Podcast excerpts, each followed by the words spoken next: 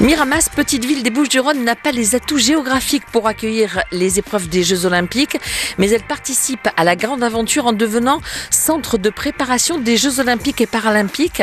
Patrice Ouvrier-Buffet, vous avez porté ce projet Miramas Terre de Jeux 2024, c'est quoi? Le fait d'avoir des installations aux normes pour pouvoir accueillir des athlètes qui vont préparer les Jeux Olympiques, donc c'est le cas du stadium, et l'idée c'était vraiment de construire un, un équipement de qualité. Effectivement, c'est un des plus beaux stadiums européens. Quels sont les atouts de ce stadium La taille, la capacité d'accueil des spectateurs, le fait qu'il y ait une, une belle luminosité à l'intérieur, un bel éclairage, une piste rapide qui a été prévue pour pouvoir réaliser des performances, un équipement particulier avec des capteurs intégrés dans la piste qui permettent de calculer les vitesses de course, les puissances développées au sol, la détente et des choses comme ça. Patrice Ouvrier-Buffet, est-ce que déjà des athlètes préparent les JO à Miramas? On a des athlètes euh, kenyans notamment qui viennent s'entraîner depuis deux ans, notamment un athlète fameux qui s'appelle Ferdinand Maniala, qui est juste un des meilleurs sprinteurs du monde. Avant les JO, il y aura un grand, un très grand rendez-vous à Miramas. Le 2 février 2024, on a notre cinquième édition du meeting international de Miramas. Le système de, de, classement des athlètes pour participer aux Jeux Olympiques a changé. Il faut qu'ils marquent des points au ranking mondial.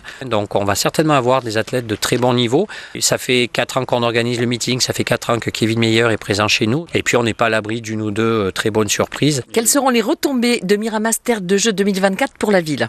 Alors je pense que ça permet de fédérer tout le monde autour d'un projet commun. Ça permet aux athlètes de Miramas de voir s'entraîner des athlètes de très haut niveau sur cette piste. Ça permet à certaines de progresser en anglais et ça leur permet de rêver un petit peu en grand avec euh, des athlètes qu'ils voient à la télé normalement. Et pour l'avenir, un athlète miramasséen au jeu?